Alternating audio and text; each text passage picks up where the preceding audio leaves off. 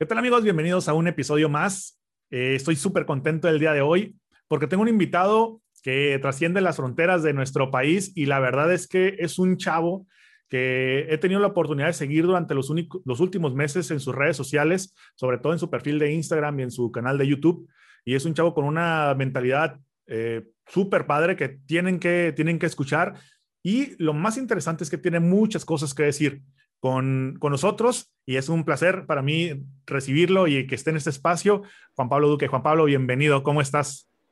Hola, Aaron. No, muchas gracias. Estoy muy contento de eh, poder estar en tu podcast y, y, nada, muchas gracias por la invitación. ¿Tú cómo vas? No, la verdad es que también contento, eh, muy agradecido sobre todo porque te comentaba antes de, de empezar a grabar, eh, yo he mandado muchos mensajes para, para que para tener gente en este espacio, eh, gente que tal, tenga algo interesante que decir.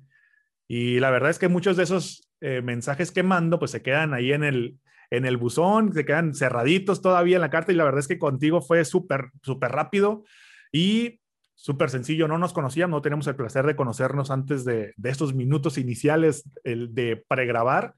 Pero la verdad es que eres una, una persona súper, súper padre, muy alivianado, como se dice acá en México y pues me has atendido de manera impresionante. Entonces, pues la verdad es muy agradecido este, que estés aquí con nosotros para pues, poder platicar de, de, todo lo que haces y todo lo que tienes por hacer en toda tu carrera. y bueno, no, yo, yo también muy, muy contento y encantado de, de, compartir aquí lo que, lo que pueda aportar a las personas que te escuchan. A ver, a ver ayúdanos un poquito a entender quién es Juan Pablo. ¿De, de, dónde, ¿De dónde es Juan Pablo? Y cuál es su pasión actualmente, porque sé que eso va cambiando a lo largo de los años, pero actualmente, ¿cuál es su pasión? ¿Qué es lo que le apasiona? apasiona ¿Qué es lo que le gusta hacer? Bueno, eh, yo, soy, yo soy un muchacho de Colombia, o bueno, como dirían allá en México, un chavo, un chavo de Colombia.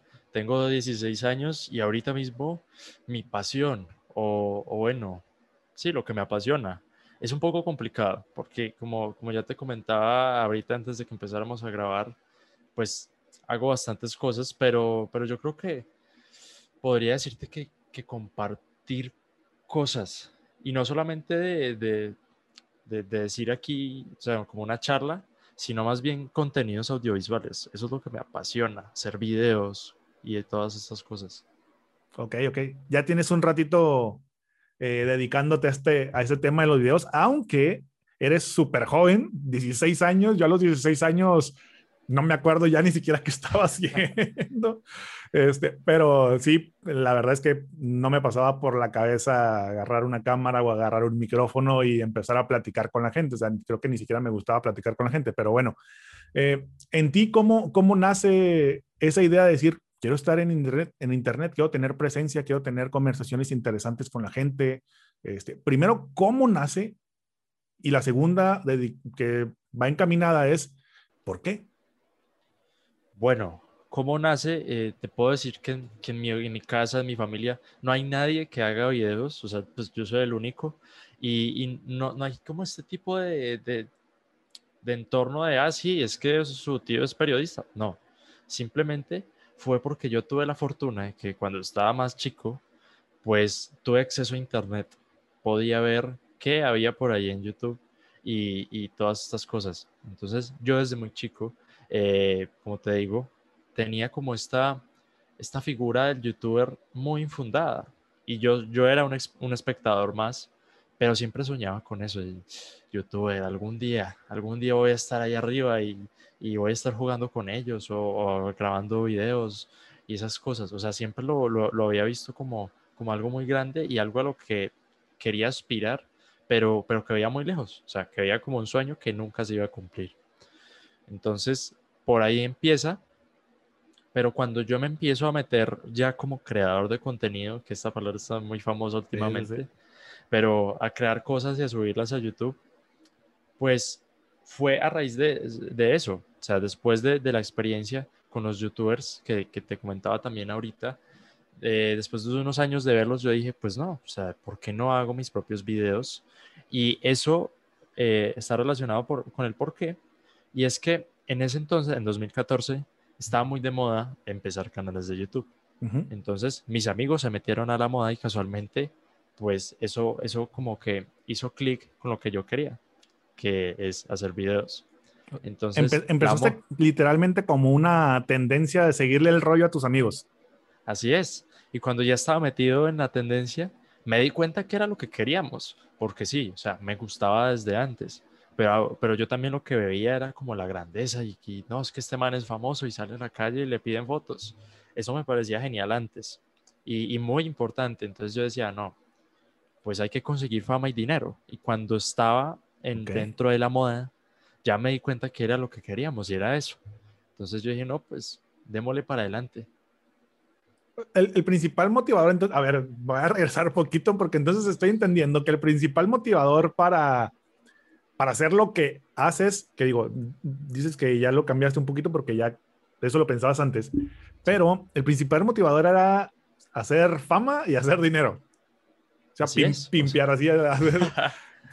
ok. Eh, Exactamente, y ser la sensación entre los niños. ¿Y, eso, cambió? Claro que cambió, porque, o sea, después de estrellarme muchas veces, después de que me robaron en internet, después de que me di cuenta de que no quería cambiar mi tiempo por dinero, yo dije, ¿qué debo hacer ahora? Después de salirme de malos proyectos, de, de nuevo, proyectos donde me robaron, yo dije, pues tengo que salirme de aquí. ¿Cómo me salgo? pues, ¿qué disfrutaba yo haciendo? ¿Qué, disfrutaba hacer yo mucho antes? Pues hacer videos, pero los videos los hacía por dinero.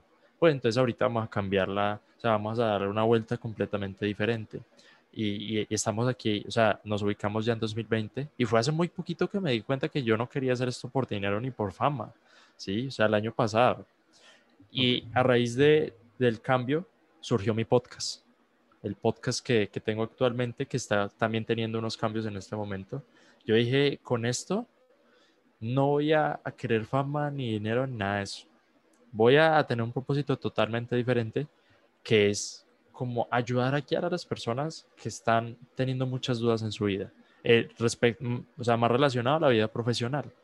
Entonces, de pronto los que no quieren ir a la universidad o, o no quieren como seguir este camino tan típico, pues hay muchos otros caminos. Yo me he podido dar cuenta por las historias que me cuentan mis invitados. Y no son historias y, y paulas y cosas así, no, o sea, son cosas que a ellos ya les, les pasó. Entonces, eh, por ejemplo, con uno me, me, cuenta que de chiquito tenía una radio y le gustaba, o sea, una radio no, un parlante, y le gustaba hablar, contar chistes, lo que sea. Y hoy en día es locutor. Hoy en día es actor de doblaje. Entonces, todos esos detalles son importantes porque muchos de nosotros lo vimos de manera similar. O sea, no te imaginas cuántos locutores y cuántos actores de doblaje cuando eran chiquitos tuvieron un parlante. Son más de los que crees.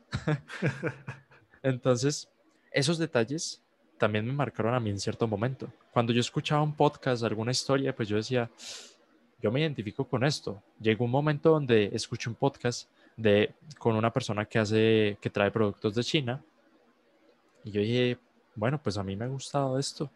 ¿Y por qué no lo hago?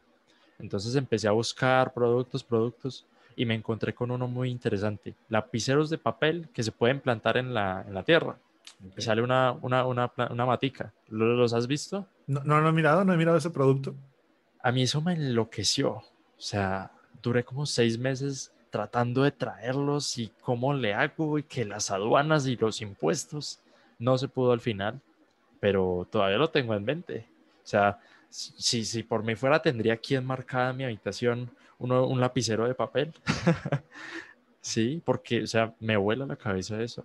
Son, no son lapiceros de plástico, o sea, sí tienen materiales que no se pueden reciclar, pero al papel le, echas agua y ya se degrada y, la, y queda una plantita ahí.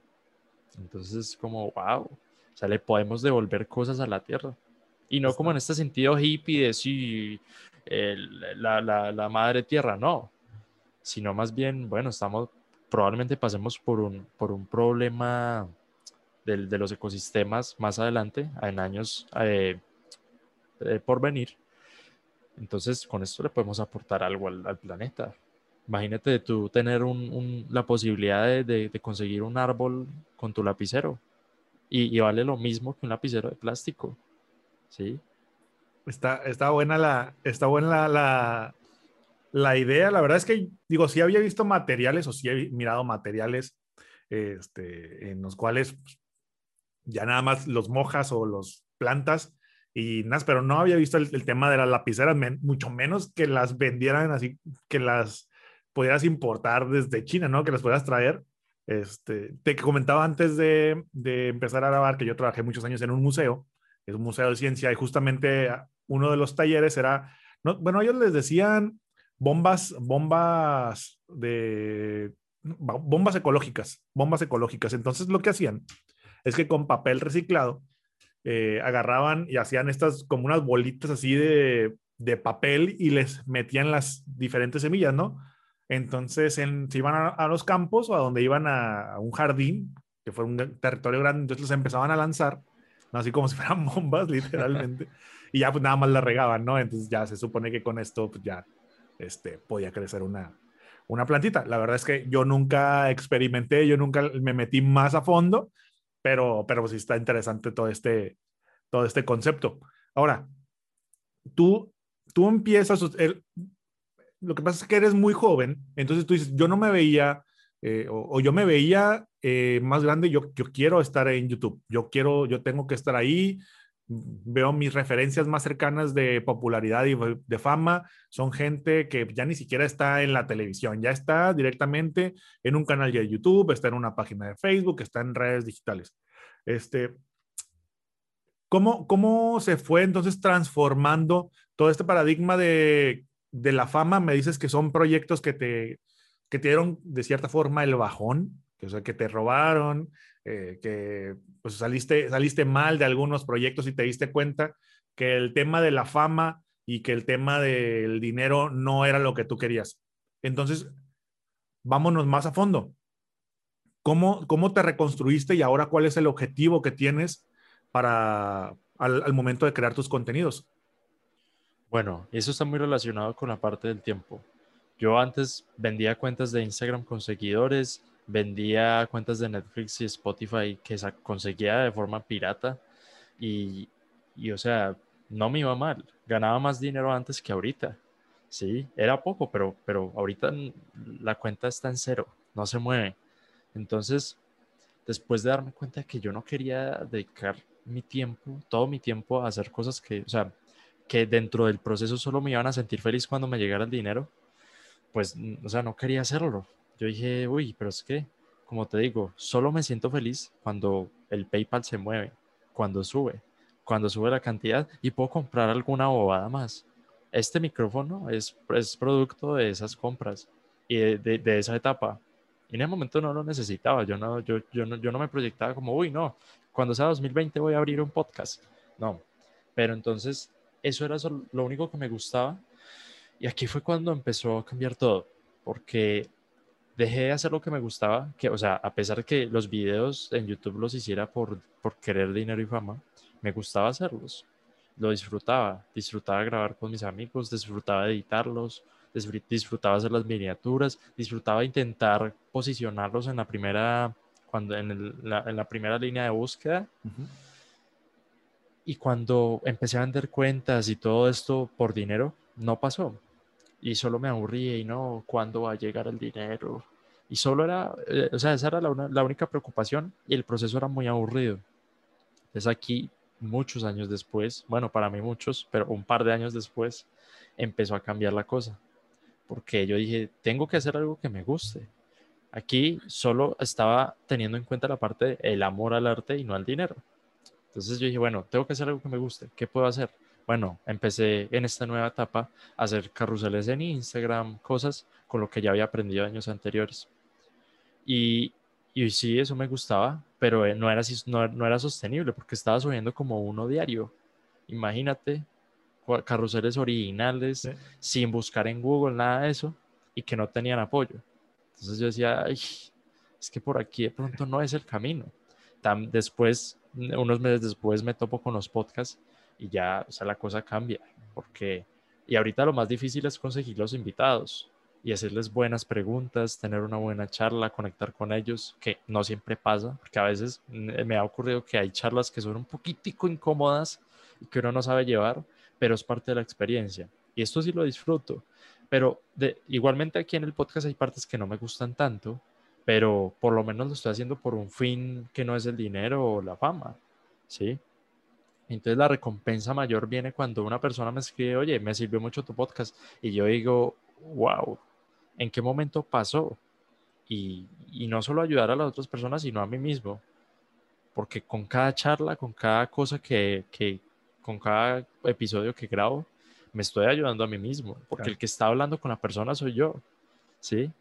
Entonces, eh, hago relaciones, eh, empiezo a, a colaborar en otros proyectos y cosas de ese estilo. Entonces, a ver, como te decía, el podcast de pronto puede ser el hermano más pobre en cuanto a audiencias, pero en cuanto a beneficios, o sea, no te imaginas. Además que las audiencias del podcast son muy mm, de, de mucha calidad, porque, a ver, una persona puede tener un millón de seguidores en TikTok y le va bien, pero cuando se quiere pasar a YouTube, quiere hacer un podcast, no le sirve, porque esas personas están acostumbradas a ver contenido de un minuto.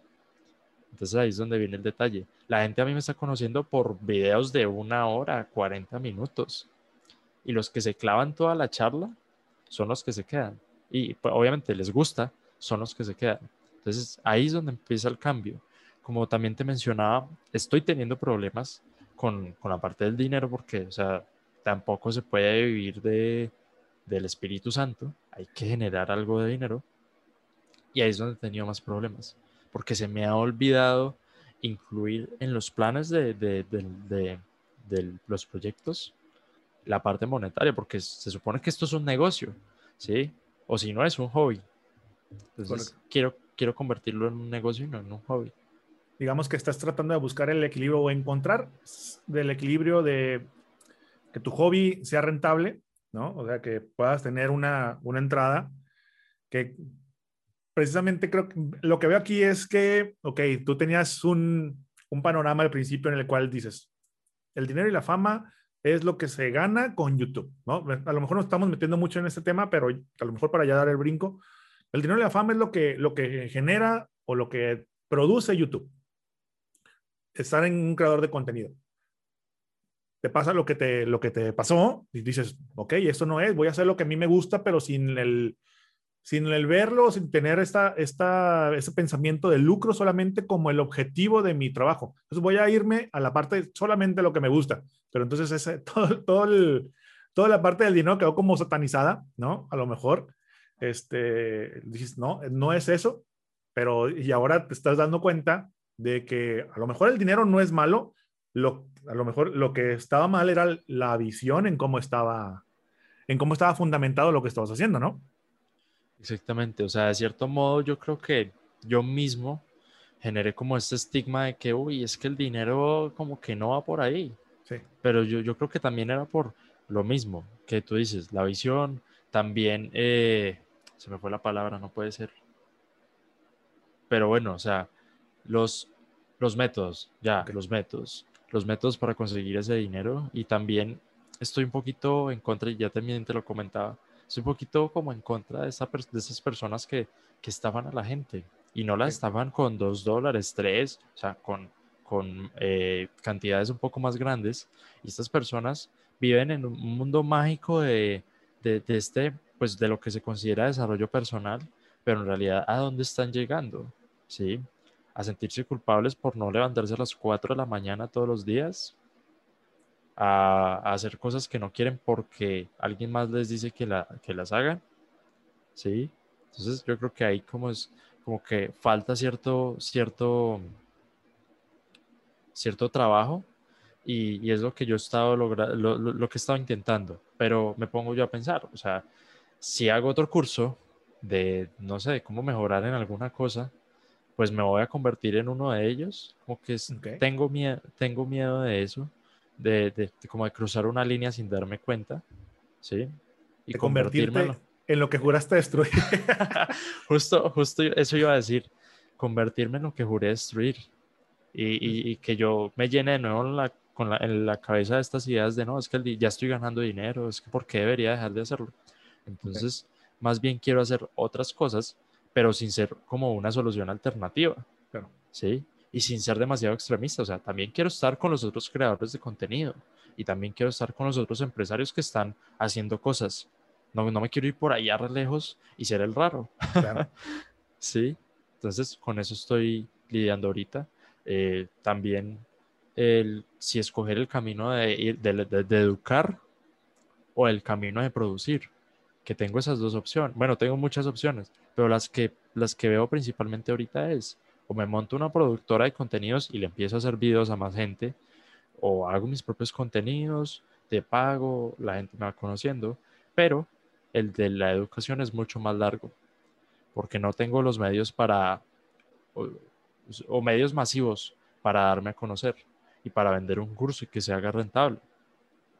Pero si empiezo a editarle videos a gente o a producirles contenidos, pues ya es mucho más, más fácil. Sí, sí. Incluso antes de, empezar a grabar también comentábamos este, este punto en el que te, decía, lo que estás haciendo a mí me parece sumamente interesante porque al final de cuentas estás vendiendo un nombre, estás vendiendo una personalidad y estás forjando una persona ante, las, ante la demás gente, pues que tiene, tiene muchas cosas que decir, que además está haciendo relaciones sociales y personales a través de su trabajo, que están muy, muy padres y que en el camino está aprendiendo muchísimo. Eh, porque pues prácticamente tienes que convertirte en un todólogo, ¿no? Estás, eh, tienes que preproducir, tienes que generar todo el contenido que vas a, que vas a hacer, tienes que practicar, tienes que ver qué, cuáles son los invitados, cuáles son las preguntas exactas, y después todo ese contenido tienes que producirlo, tienes que editarlo, tienes que subirlo, entonces estás, estás generando muchísimo aprendizaje, a lo mejor en cierto sector, pero lo que comentas ahorita de trabajarle contenidos a, otras personas, creo que está interesante porque ya estás formando tú un estatus, ¿no? Ya te estás, ya te estás proyectando como alguien que hace bien las cosas, ¿no? Entonces, eso, espero que de inmediato se logre, se logre lo que, lo que quieres, pero yo creo que a futuro va a tener una rentabilidad mucho mayor a la que, a la que estás encontrando ahorita. Y hablando sobre, sobre estos procesos, quisiera saber, que me, quisiera que me platicaras cuáles son esos métodos o este proceso que tú utilizas para, para todos tus procesos creativos, ¿no? O sea, ¿cómo, cómo inicias? ¿Cómo dices, sabes qué? Quiero hacer esto, necesito estos elementos, voy a poner esto aquí, este, analizo esto y termino eh, proyectándolo en esta cosa, ¿no? ¿Cuál es, ¿Cuál es tu proceso creativo de pe a pa? Bueno, eh, aquí estaba anotando un poquito yo, yo, yo creo que lo podríamos dividir en, en, varios, en varios rubros. Saber identificar qué parte de mi trabajo, o sea, qué parte de, mi proceso, mejor dicho, es creativo y cuál no es creativo. Cuál puedo controlar yo y cuál no puedo controlar. Entonces, dentro del creativo está buscar, o sea, hacer la investigación de los invitados, saber por dónde llegarles, saber cómo cómo, cómo, cómo hablar con ellos, porque con cada, cada persona es un mundo y hay que adaptarse. Entonces, eso es creativo. ¿Cómo, ¿Cómo lo hago yo? O sea, ¿cómo es el proceso?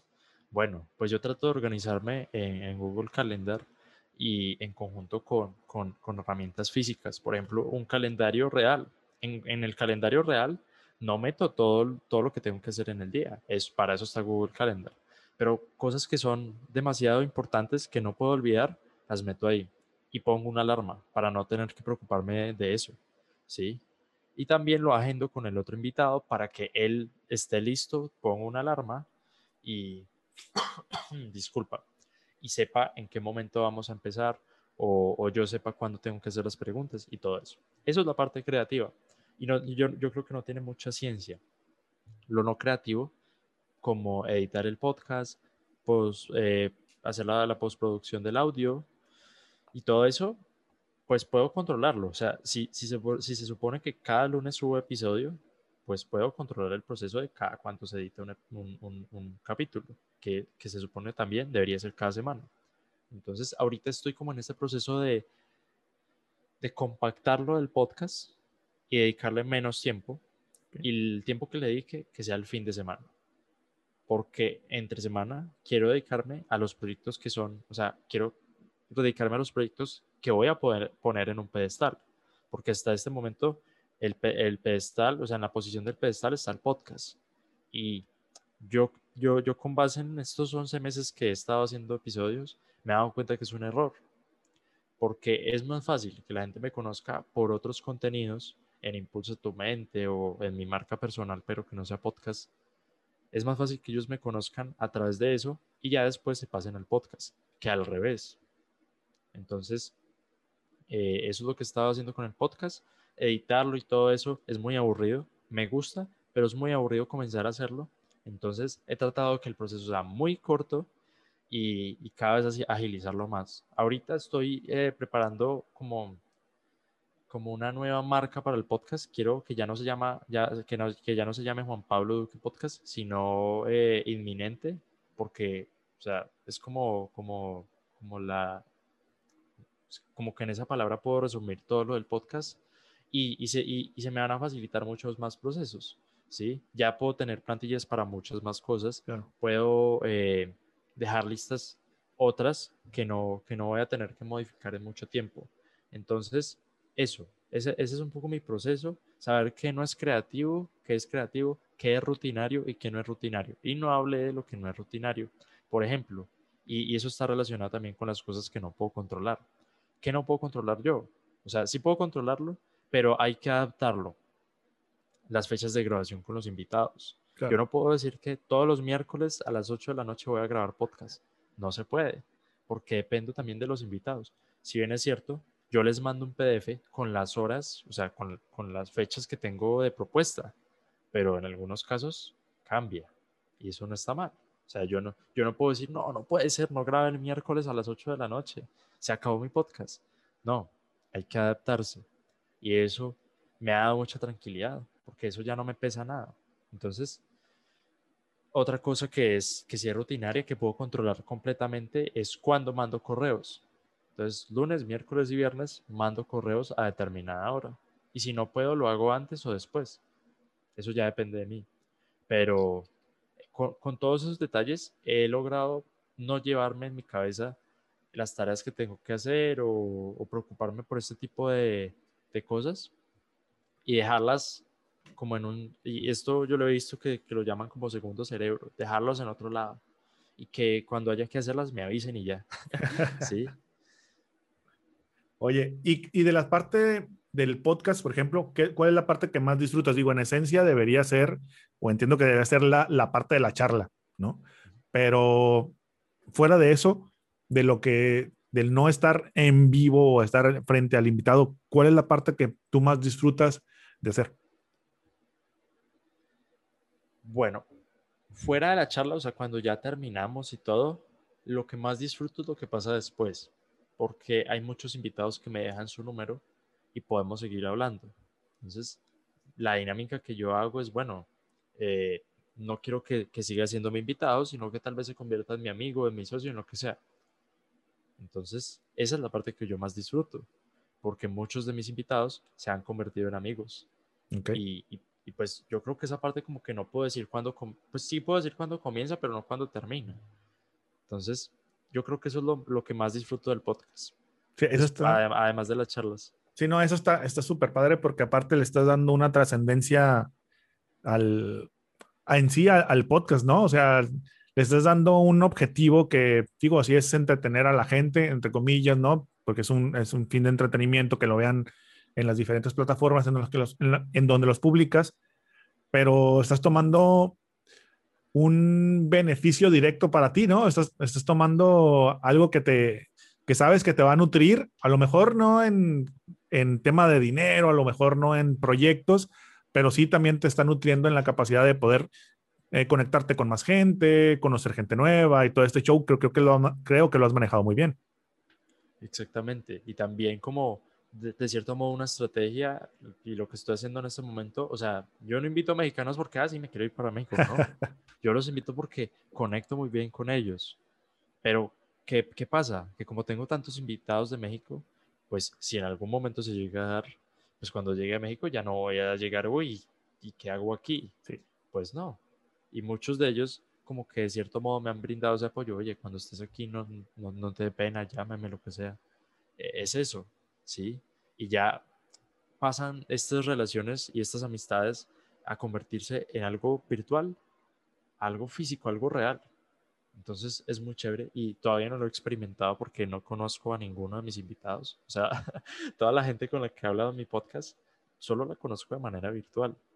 Y, no me imagino cómo va a ser cuando los conozca. Ni siquiera conozco a los que he invitado de mi, propio país, imagínate.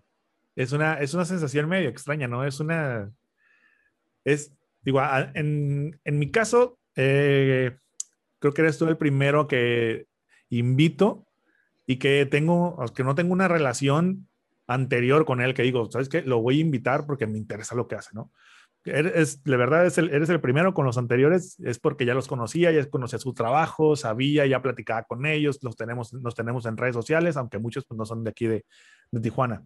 Pero metiéndonos al tema de los invitados, has tenido invitados de tallas grandísimas, o sea, es lo, es lo que, me, es lo que me impresiona y no lo digo por la, por la edad, porque eres, eres muy chavo, 16 años. Eh, lo digo porque a, los, a los 16 años muchos estamos pensando en otra cosa eh, o estamos siendo solamente consumidores, pero no estamos siendo los creadores de estos contenidos o los generadores de, de pláticas interesantes. Y tú te estás poniendo pues a la par o estás, estás teniendo este, este enlace con ellos y son, son gente que son muy talentosos. Por aquí tengo, por ejemplo, de las últimas, ¿no? con, con Walsh, con Milton, que estuvo, pues, o sea, me, me huele la cabeza. También con, a ver, por acá, con Llegas Pacheco, a Llegas Pacheco lo, lo he seguido durante años. O sea, también con Juan Frese, o sea, son voces eh, así con sello de calidad, puedo decirlo. Y por ahí, digo, eso lo vi hace semanas, no, no sé si está ya publicado, pero una de las personas que yo sigo mucho también es con, con Pontón. Sí, todo, todo todavía no está pública. Todavía no está, ya, ya di la exclusiva, ¿no? esperemos que ya salga cuando. bueno, pero ya, ya, salió, ya salió en, en redes. Yo lo vi en tus redes, entonces.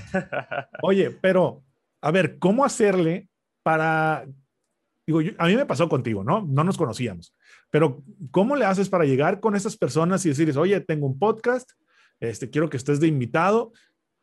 es, algo que al menos para mí, sinceramente, te lo, te lo expongo, ha sido complicado porque siento que es gente que está es inalcanzable, ¿no? O sea, ¿no te pasó eso? Siempre, todos los días. todos los días me pasa porque, o sea, todavía no lo... Cuando responden un correo, sea quien sea, yo digo, no puede ser, ya me gané la lotería. O sea, y eso que, o sea, hay gente que responde el primer correo y eso, o sea, hasta que yo no tengo en mi Google Calendar agendado, es más, hasta que no estoy en la persona, o sea, con la persona en el Zoom, no quedo totalmente contento. Porque me ha pasado que, por ejemplo, me responden el primer correo y ya no responden más. Yo hago seguimiento y, nada, no, no, hay, una respuesta. Y, así hayan dicho que sí, no, no vuelven a responder. Eh, pero sí, respecto a estas personas que parecen inalcanzables, yo creo que hay que, hay que hacer varias cosas primero, no decir mentiras con el podcast. O sea, si, si, si tu podcast es de dicho tema y te pones a decir otras cosas, pues al final como que no. O sea, así acepten la invitación, va, va, a quedar, o sea, va a quedar como manchado tu nombre, tu programa, y ya no van a querer una segunda, una segunda vez. Lo segundo, si todavía no, no, tienes una estructura para invitar a la gente, pues trata de, en internet hay muchas plantillas, ¿sí? Y la idea no es que te quedes toda la vida con esas plantillas, pero yo comencé así. Entonces, los primeros 10 invitados fueron con esas plantillas y, y, me fue bien. Después ya hice la mía propia, contando pues quién era Juan Pablo, o sea, pero muy corto, ¿sí? Con información muy concreta. Eso también es importante, que no se demoren más de tres minutos leyéndolo. Imagínate un correo del berraco 20 minutos y no han acabado. No, no es la idea.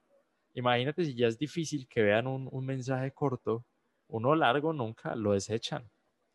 Y, y, para que lo logren ver, yo creo que tratar de ser lo más profesional posible. Y, eso es lo que me, me, me, ha gustado mucho, que me han dicho varios invitados, que, o sea, que me tomo en serio el podcast, que les digo mi edad y ellos como que traen una idea de los chavos de 16 como diferente y dicen, uy, pero es que este man hace las cosas bien. Y, eso es muy importante, tratar de ser lo más profesional posible y también, de nuevo, lo más natural. O sea, no tratar de decirnos que yo soy la eminencia y soy un más millonario y, y esto y lo otro, no. Simplemente ser nosotros mismos y, y ya. Y tratar de no estar tan nervioso. Ya esto a nivel de, de la llamada, no estar tan, no estar tan, no estar tan nerviosos cuando ya estemos con ellos, porque, o sea, imagínate, es que los, la comunidad de la gente ya, como que genera cierta cosa nosotros que no sé explicar, pero cuando llegan al Zoom es como, y yo me doy cuenta antes de que entran, ahora qué voy a hacer, ya voy a empezar, ¿será que digo que se me fue el internet? o sea, genera una, una serie de excusas, ¿no? Te estás autosaboteando prácticamente.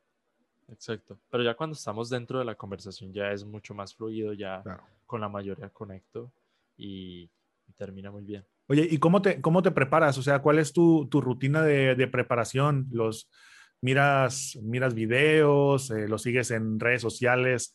Hasta todo lo que tienen guardado, cuánto tiempo los analizas, les hablas por teléfono, o sea, ¿cómo? yo, yo, yo, trato de que, de, de, de no darme cuenta de muchas cosas del invitado. ¿Y eso por qué? Porque yo antes de empezar hablo con ellos un rato, me suelto yo, hago que ellos se suelten y, eh, porque es que mi podcast en esta etapa es de historias. Cuando, cuando pasen ciertas cosas, por ejemplo, si me voy a México, no va a ser ya de historias, porque ya conozco cierta cantidad de personas. Entonces, como vamos a contar la historia de ellos desde chicos hasta a la actualidad, pues no, no tengo que investigar muchas cosas. Obviamente tengo que saber a qué se han dedicado, pues de, de forma muy general, para saber por dónde llevar la conversación. Porque imagínate que se, que, imagínate que se pongan a hablar por ejemplo, Milton Walsh habló del teatro. Y si yo no hubiera investigado eso, o sea, si yo no hubiera venido preparado con ciertas cosas antes, la conversación, yo me hubiera quedado ahí congelado, como, uy, ¿y ahorita qué le digo? Pero no, o sea, porque lo del teatro me, me, me, me, tomó por sorpresa, pero lo supe manejar y al final quedó una conversación muy chévere. Muy bien. Sí, no, la verdad es que sí está, digo, el nivel que traes de, de invitados o sea, creo que tiene un potencial impresionante. La verdad es que, digo, muchos de los que, de los que has invitado, sobre todo, como dices, de acá de, de México, eh, que son la mayoría, son gente que, que, he seguido durante mucho tiempo, ¿no? Y que a lo mejor no he seguido sus redes como tal de, ay, ya subió un video o ya hizo un anuncio, lo voy a ir a ver. Pero, por ejemplo, con el caso de Walsh, con el caso de, de Frese, o sea, son voces que desde que teníamos, no sé, 10 años, 5 años. Hasta los de en Colombia. Ah, ¿En serio? Sí, sí, sí. Sí, también. O sea, es gente que escuchas en tu día a día y que no le pones un rostro porque es simplemente voz. Y, y, me gustó lo que, lo que decía Milton cuando se presentaba. O sea, yo soy una voz. O sea, sí. o sea yo, soy, yo soy una voz. O sea, es, entonces está súper, súper padre este, que puedas tener este, este calidad de, de invitados y que los puedas acercar, porque al final de cuentas creo que algo muy interesante de lo que estás haciendo es que humanizas a esa gente. O sea, con el tema de las historias, humanizas a esa gente y haces que, que todos los que se estamos viendo nos podamos sentir identificados con alguna historia que está contando, con lo que está haciendo, con lo que le gusta y de cierta manera proyectarnos y decir, ¿sabes qué? Yo he pasado por eso, yo puedo estar ahí también, ¿no? Exactamente. Y, y, es la idea, o sea, obviamente no, no tratar de copiar y no, es que Juan Frese tuvo ciertos sucesos cuando era chiquito, pues yo también voy a intentar hacer lo mismo, ¿no? O sea, las historias son como una guía como para darnos cuenta de lo que queremos hacer. Y, por ejemplo, con, con los, los, locutores y actores de doblaje me ha pasado algo muy interesante. Y es que de repente, por ejemplo, en el episodio de Juan Frese, empezó a hablar como el presidente de México, como un viejito, como sus personajes. Entonces, eso me ha ayudado a mí a darme cuenta que eso es lo que me gustaría. Sí, yo, yo me imagino ahí con una voz de, de cualquier cosa, sí, divirtiéndome con mi voz cuando esté aburrido. Por ejemplo, a mí me da mucha risa con mis amigos el doblaje que le hacen a, a, a los canales, por ejemplo, History Channel y al precio de la historia. Sí. Oh, viejo, ¿qué vamos a hacer hoy, viejo? Es, es muy chistoso porque nos, la gente no habla así aquí. El, el, español no se habla así o pues, o sea, como que los acentos no son así, entonces es muy gracioso. ¿Qué pasaría si yo de repente puedo empezar a hacer ese tipo de voces de manera profesional? O por ejemplo, la, un, un narrador de National Geographic, encontramos el leopardo en, no sé, cualquier cosa. Me, me, gustaría verme así. Y eso es lo que, lo que yo aspiro que, o sea, yo, yo aspiro que mm, la gente que me escucha pase por ese mismo proceso. Porque quieres, quieres ser la voz, digamos. y, y bueno, o sea, no solo la voz, sino también la cara, porque yo me imagino, volviendo a la parte de la educación, me imagino un curso que sea tan didáctico que tenga voces y que yo, que si yo lo voy a impartir, que yo sea un personaje y que sea el otro y que sea el otro. Entonces imagínate un curso lleno de personajes y, y, si te ríes, pues tampoco para ser comediante ni un payaso, pero si te ríes, probablemente las cosas que, que, te estoy tratando de enseñar se te queden más grabadas. Ah, claro. Entonces, Es, es, como, es, es, un concepto brutal que tengo en la cabeza que me parece genial, que todavía no lo puedo llevar a cabo. Pero, por ejemplo, también con lo de las voces, me, yo sueño con tener, con que mi voz sea la radio de algún videojuego. Ok.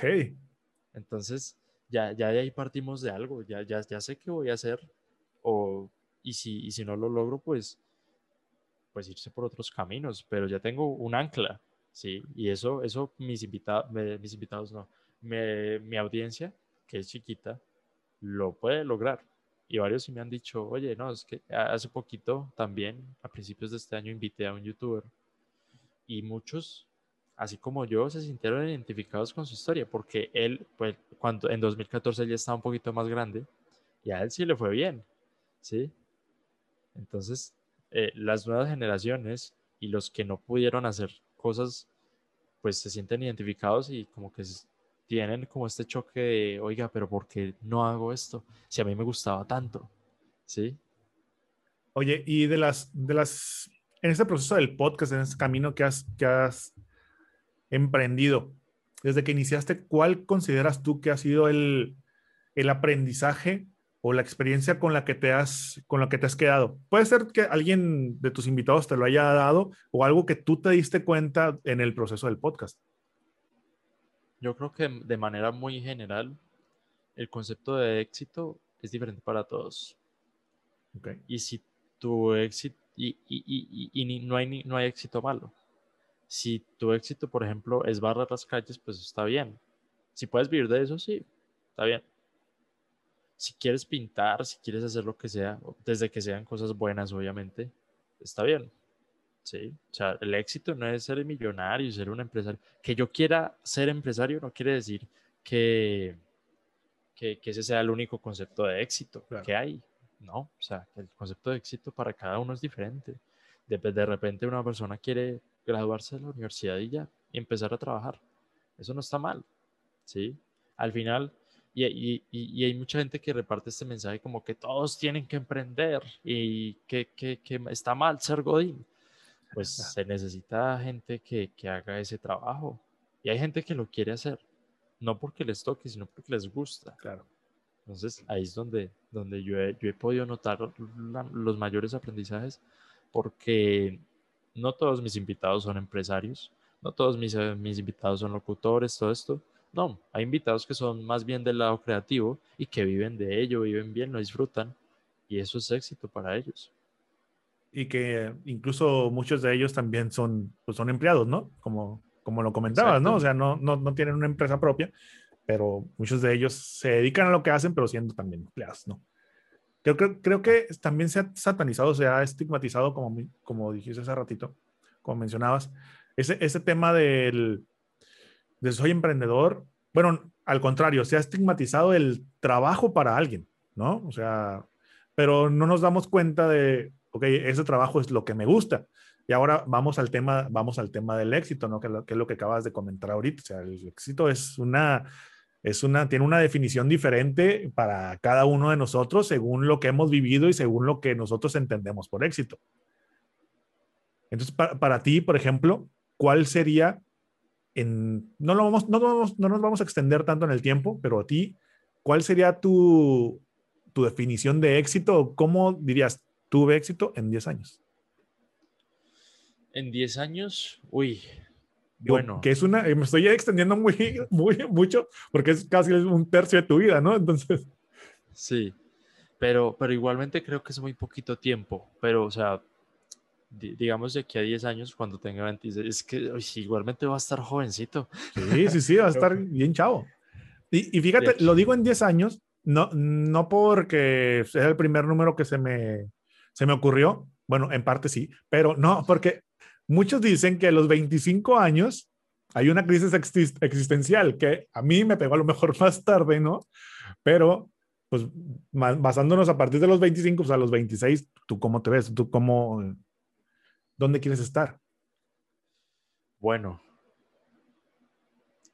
seguramente con, con varias empresas, con una, una barraquera de empresas, de las cosas que me gustan y de las cosas que me llaman la atención. Por ejemplo, las importaciones me llaman la atención, eh, los medios audiovisuales me llaman la atención. En este momento, eh, pues mucha gente que hace esto se muere de hambre, pero pues yo, yo voy a intentar cambiar, cambiar eso y que se empiece a pagar bien. O sea, imagínate que de repente mi empresa, eh, como ya lo han hecho otras, muchas otras empresas en el pasado, le haga un documental a Netflix o una serie, lo que sea, puede pasar. No lo descarto y estaría genial. Entonces, es eso, o sea, en 10 años me veo con varias empresas haciendo lo que me gusta y no, no, no encadenado a esos proyectos, como que, uy, no, es que no, no me puedo retirar o no, o, no puedo descansar nada porque estoy al frente de esto. Sea, sí hay que esforzarse, pero tampoco matarse tanto. Entonces, así, así me veo un poco. Y también como, no, no, un gran influencer, sino una persona que, que, que, de cierto modo impacte a las personas que quiero impactar en este momento, que son los jóvenes. Muy bien. Vamos a, regresando un poquito al tema del podcast, hace rato te, te quería preguntar, pero ya por como trascendió la práctica, ya sinceramente se me fue. En un mundo en donde queremos información rápida, mencionabas hace ratito la, la, gente que, se está, que te está viendo a ti te conoce por un podcast de una hora, ¿no? Pero hay mucha gente que un TikTok lo conoce, conocen un TikToker por segundos, ¿no? O sea, por estar viendo uno tras otro, que es contenido súper rápido, contenido súper ágil. ¿Por qué consideras en tu caso que el, que el podcast ha tenido tanta influencia en los últimos, en los últimos años? O sea, ¿qué, ¿qué, tiene el podcast que hace que la gente lo miren y que, que les guste? Pues este tipo de podcast, por ejemplo, de conversaciones, que es, es mi, es mi eh, el tipo también de, podcast mío, que es del que yo puedo hablar porque no he experimentado otros tipos. Pues yo creo que la cercanía, o sea, y también yo cuando escucho otros podcasts me siento parte de la conversación, a pesar de que no esté hablando, me siento parte de la conversación. No sé si a ti te ha pasado, por ejemplo, con adultos que están hablando y, y, y, tú eras un niño y simplemente estabas escuchando las historias locas que contaban. Claro. Y todo lo que les había pasado. Eso a mí me llama mucho la atención. Con los podcasts me pasa algo similar. A pesar de que no esté viendo gente eh, y, no las tenga cerca, pues estoy sintiendo algo similar. Y mientras hago otras cosas, hago trabajo y cosas así, es, eso, yo creo que es por eso. Y a, mí en lo personal me ha pegado por eso, por, por la parte de las conversaciones que tenían otras personas y yo simplemente estaba ahí escuchando. fíjate que en mi caso eh, te comentaba también hace ratito que a, raíz de la pandemia, ¿no? De este encierro, de muy feo, encierro, muy feo encierro, ¿no? Con las circunstancias que nos tocó quedarnos encerrados un rato y que en muchos países todavía tenemos que estar así, pero a veces no hacemos caso.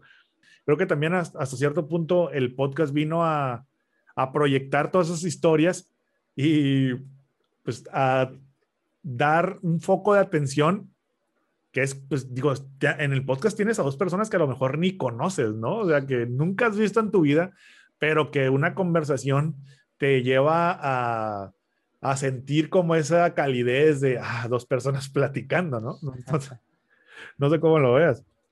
No, y además, por ejemplo, me, me, remito a los podcasts de amigos, o sea, que no, que no son así de, de, de historias, pues sí son de historias, pero no, no, no, no está parte del desarrollo personal y del emprendimiento, sino más bien de otros, de otros sectores como anécdotas. Los, los podcasts de este tipo, y, y, cuando son varios amigos y se, se, se mueren a carcajadas de lo que les pasó antes, es, es increíble. Y esto, o sea, yo no tengo un podcast con mis amigos, pero sí tenemos ese tipo de charlas, que nos acordamos cosas que pasaron hace un par de años y nos dan mucha risa, ¿sí?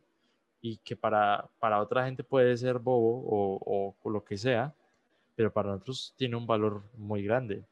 Y tal vez en algún momento dejemos de, de o sea, la gente deje de verlo como algo bobo, sino y, y, y, empiece a verlo como nosotros lo vemos, como tú lo estabas comentando, como, uy, qué, qué charla tan cálida.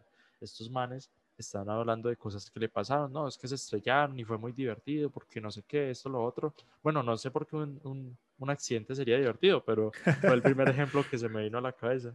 No, y normalmente cuando pasa algún, algún accidente, lo primero que hacemos o nuestro instinto es reírnos, ¿no? Burlarnos y sobre todo si es un amigo.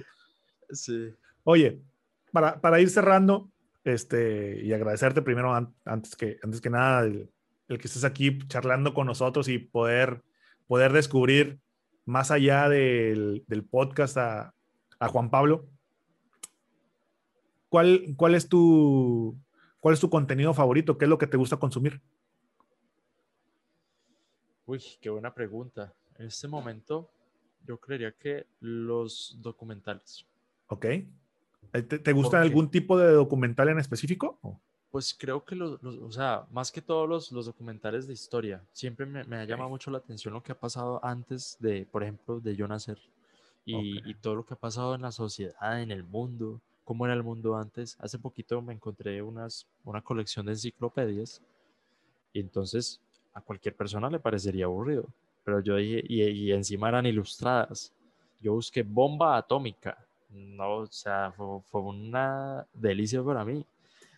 Me salieron unas banderas y en 1977, que fue cuando hicieron esas enciclopedias, estaba todavía vigente la Unión Soviética, todavía existía y, las, y Alemania estaba partida en dos.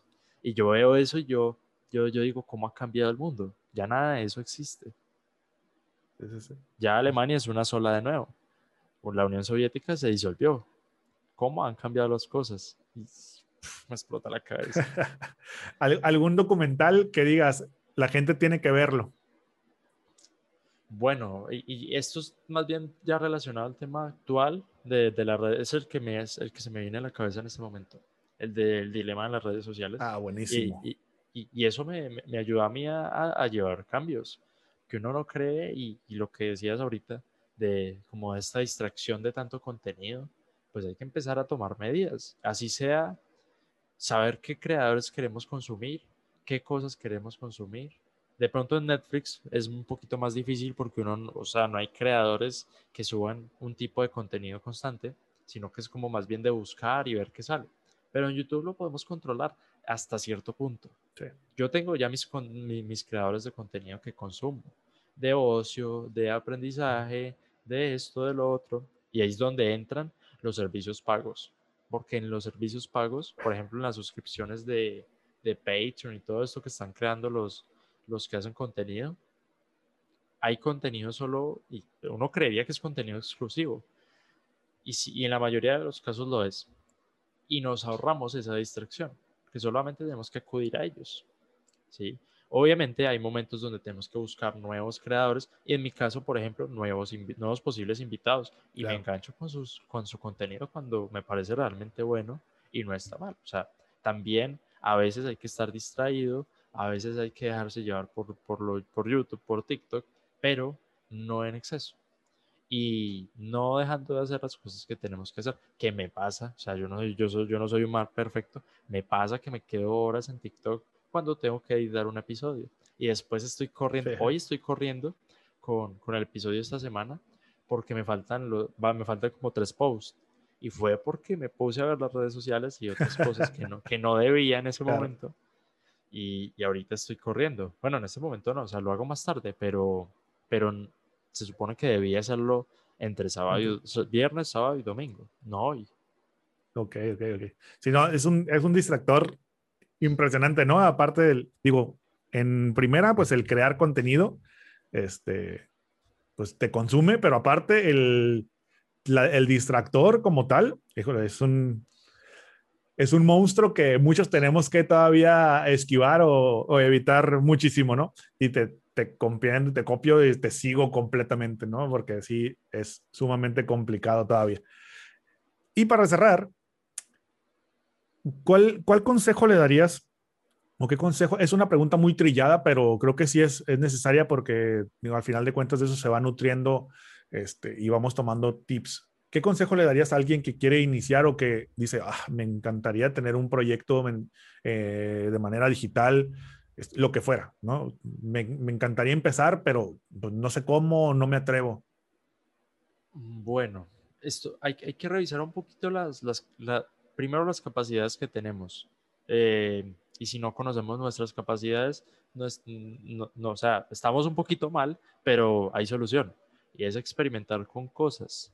Si no sabes, no, no sabes cuáles son tus cualidades, pues intenta grabarte un día o párate a, a, no sé, enfrente de un grupo de personas, lo que sea, para descubrir qué, qué, qué, en qué eres bueno y, ver qué puedes hacer. Por ejemplo, ahorita es mucho más sencillo que antes hacer videos en YouTube, hacer un podcast, esto y lo otro, pero si de cierto modo hay como esta barrera de entrada, porque hay que tener un computador pues que soporte los, los videos, hay que esperar muchas horas para, en mi caso, hay que esperar muchas horas para que se exporte el episodio, hay que tener paciencia y hay que aprender muchas cosas. Pero, o sea, tampoco es un impedimento. Claro. Sí, porque es que yo ahorita mi podcast lo tengo con muchas cosas y muchas vainas, pero uno puede empezar un podcast simplemente pues, con los audífonos del celular y grabándose, no sé, en la habitación, donde sea, y, ya. Mi primer podcast fue horrible. Pasó el señor de los limones, hubo ruido,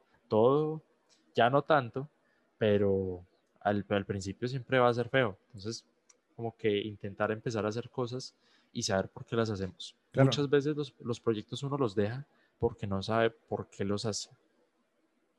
Y, y, lo que comentas ahorita es sumamente interesante porque, digo, por ejemplo, el señor de los limones, que suenan los perros, que pasa la, una moto y todas esas cosas, digo, al final sabemos que son cosas que están en la vida cotidiana, ¿no? Son cosas que pasan, pero creo que también tenemos que empezar a hacer este tipo de, de, cosas, o si lo quieres hacer, tienes que empezar para que te des cuenta que eso pasa y al final de cuentas son cosas que tú no puedes controlar, pero este que también radica cierto aprendizaje el que lo hagas y, que, y que pasen ese tipo de situaciones, ¿no? Después vas a ver que no va a ser el de los limones, va a ser pues, cómo acomodas la cámara, va a ser que este, se mueve y suena, hay un ruidajo, pero son cosas que tienes que vivir para, para poder tenerlas presente al momento en que el vas avanzando, ¿no? Entonces son, son muchas cosas que están interesantes.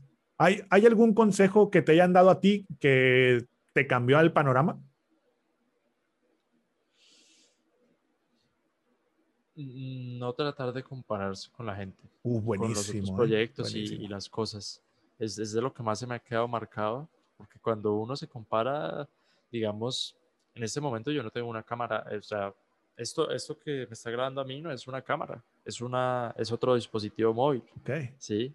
Si yo me comparo con el podcast que está aquí arriba, que tiene ya una audiencia, que gana dinero haciendo eso, pues yo voy a decir, no, pues ni para qué lo hago, que ese man es mejor que yo. Entonces, si, si, si, si, si todo lo hiciéramos con esa lógica, pues no deberíamos hacer nada, porque siempre va a haber un man, un canal más grande, un monopolio, todo se presentan muchas cosas y hay que lidiar con eso.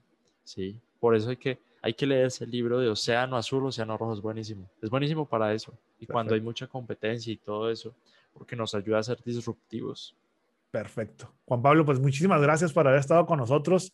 La verdad es que disfruté mucho la charla, ya pasó una hora y ni lo sentí. Y la verdad es que eres un, eres un joven que tiene mucho potencial, tiene mucho que decir y que sus proyectos digo, la verdad es que el podcast es el que más he seguido. Eh, la verdad es que está muy, muy bueno. Te has atrevido a hacer cosas que muchos eh, quisiéramos hacer, con invitados que muchos hemos querido tener. Y la verdad es que sí la estás rompiendo. Me, encanta que, que, haya jóvenes que se atrevan a hacer las cosas, que no estén pensando en recibirlas, sino en brindarlas, en brindar todo lo que tienen y tú lo estás haciendo. Así que pues muchas felicidades y muchas gracias por estar en este espacio. Oye, no, y de nuevo, también se me pasó como si nada la, la, hora. No puedo creer que ya pasó una hora, pero sí, o sea, disfruté mucho la charla. Muchas gracias eh, por el espacio y, bueno, espero que se pueda repetir después. Esperemos que sí, esperemos ya eh, más adelante poder hablar no solamente de, de, Juan de, Juan Pablo, sino de un chorro de cosas ahí, lo que se nos vaya atravesado en el camino. Podemos hablar de música, de libros. Ahorita escuché que ahí estabas recomendando un libro, entonces podemos hablar también de eso. Podemos hablar de, de muchas cosas. Y antes de despedirnos, ¿dónde, ¿dónde podemos seguir tu contenido? Bueno, en Instagram, que es un poquito donde estoy más activo y subo cosas casi todos los días, o sea, historias casi todos los días, posts también, que casi nadie los ve en este momento. Arroba Juan Pablo Duque con B larga al final. Eh, también en YouTube me pueden, pues ustedes buscan Juan Pablo Duque y ahí sale. Eh, próximamente eh, detrás de cámaras con Juan, que ahorita es un poquito difícil encontrarlo en YouTube porque no lo he posicionado, no he hecho esfuerzos para que la gente lo encuentre porque no quiero que lo encuentren, pero pues ya por la, por la, por la, porque estamos en el podcast, pues si buscan detrás de cámaras con Juan, numeral 1, ahí les va a salir el video y ya van a encontrar un chorro que hay como 8 ya. Ah, son como, como pensamientos que tengo personales y cosas así, pero si alguien lo se va por allí, pues que dejen un comentario y ya sabré que vinieron por el podcast de Aaron. Ya está, ya está. Claro que sí, los invitamos a que, que pasen a, a, detrás de cámaras con Juan Pablo Duque, ahí número uno, numeral uno, acuérdense. Numeral uno. Importante para que lo puedan encontrar, si no, va a estar en chino. Pero bueno, Juan Pablo, muchísimas gracias por haber estado con nosotros. La verdad es que disfruté mucho la charla. Espero que todos los que nos están viendo también hayan disfrutado y que si no conocían a Juan Pablo, pues vayan a sus redes para que vean todo lo que está haciendo y que sigan todo su contenido. Así que, Juan Pablo, muchísimas gracias de nueva cuenta. Gracias, hermano. Nos estamos viendo. Nos vemos en el próximo capítulo. Saludos. Chao.